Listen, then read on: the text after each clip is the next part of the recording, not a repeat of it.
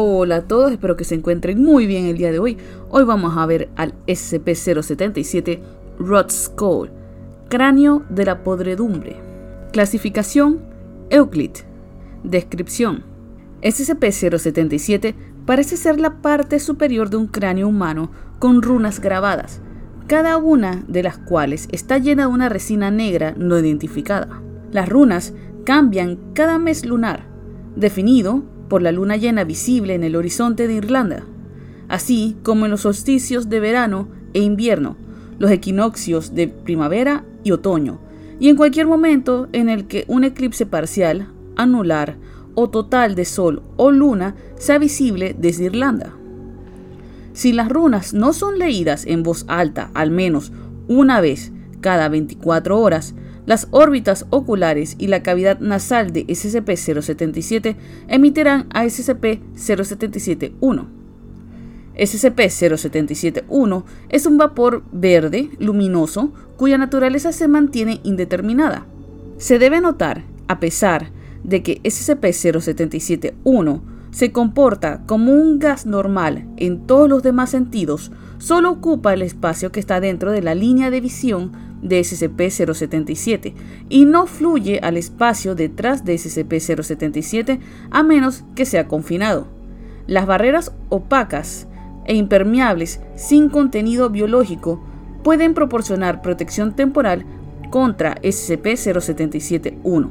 Sin embargo, los intentos de contener permanentemente a SCP-077 dentro de un contenedor opaco han fallado debido a la producción de cantidades suficientes de SCP-077-1 como para romper los contenedores. Todo material biológico, con la obvia excepción de SCP-077 mismo, que entre en contacto con SCP-077-1 es instantáneamente transformado en un zumo viscoso y maloliente. El zumo ha sido identificado como la pulpa podrida de tubérculos de patata, los cuales han sido severamente infectados con la plaga de la patata.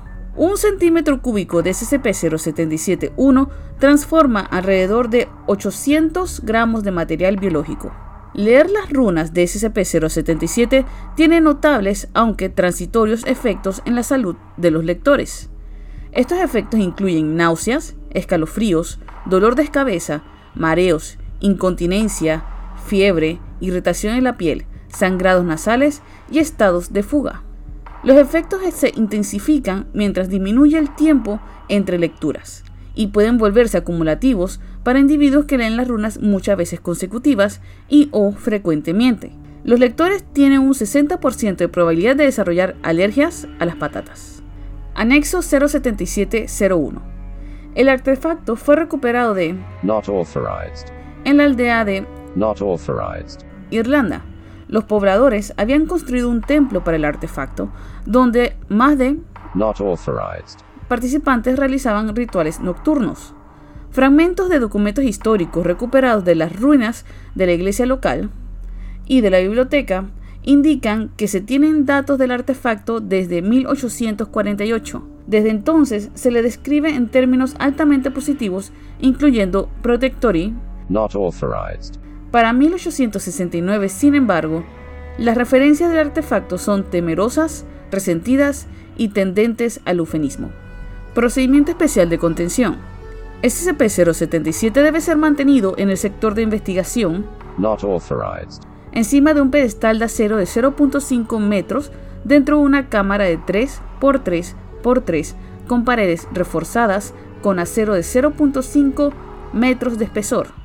La puerta hermética de acero, reforzado para accesar a la cámara, debe cumplir con el protocolo AH-37 y debe estar resguardada todo el tiempo por dos miembros del personal nivel 1. Un micrófono conectado a un sistema de reconocimiento de voz debe verificar que toda pronunciación esté dentro del estándar establecido. Una cámara dentro de la habitación debe videograbar cualquier cambio. Cada 8 horas, un mínimo de 1 pero preferiblemente tres miembros entrenados del personal clase D deben entrar al área de contención y en una voz clara y audible leer las runas grabadas en SCP-077 al unísono. La lectura debe realizarse por individuos que comprendan completamente el significado de las runas que puedan pronunciar correctamente la totalidad de la inscripción y a no más de 30 centímetros de distancia de SCP-077.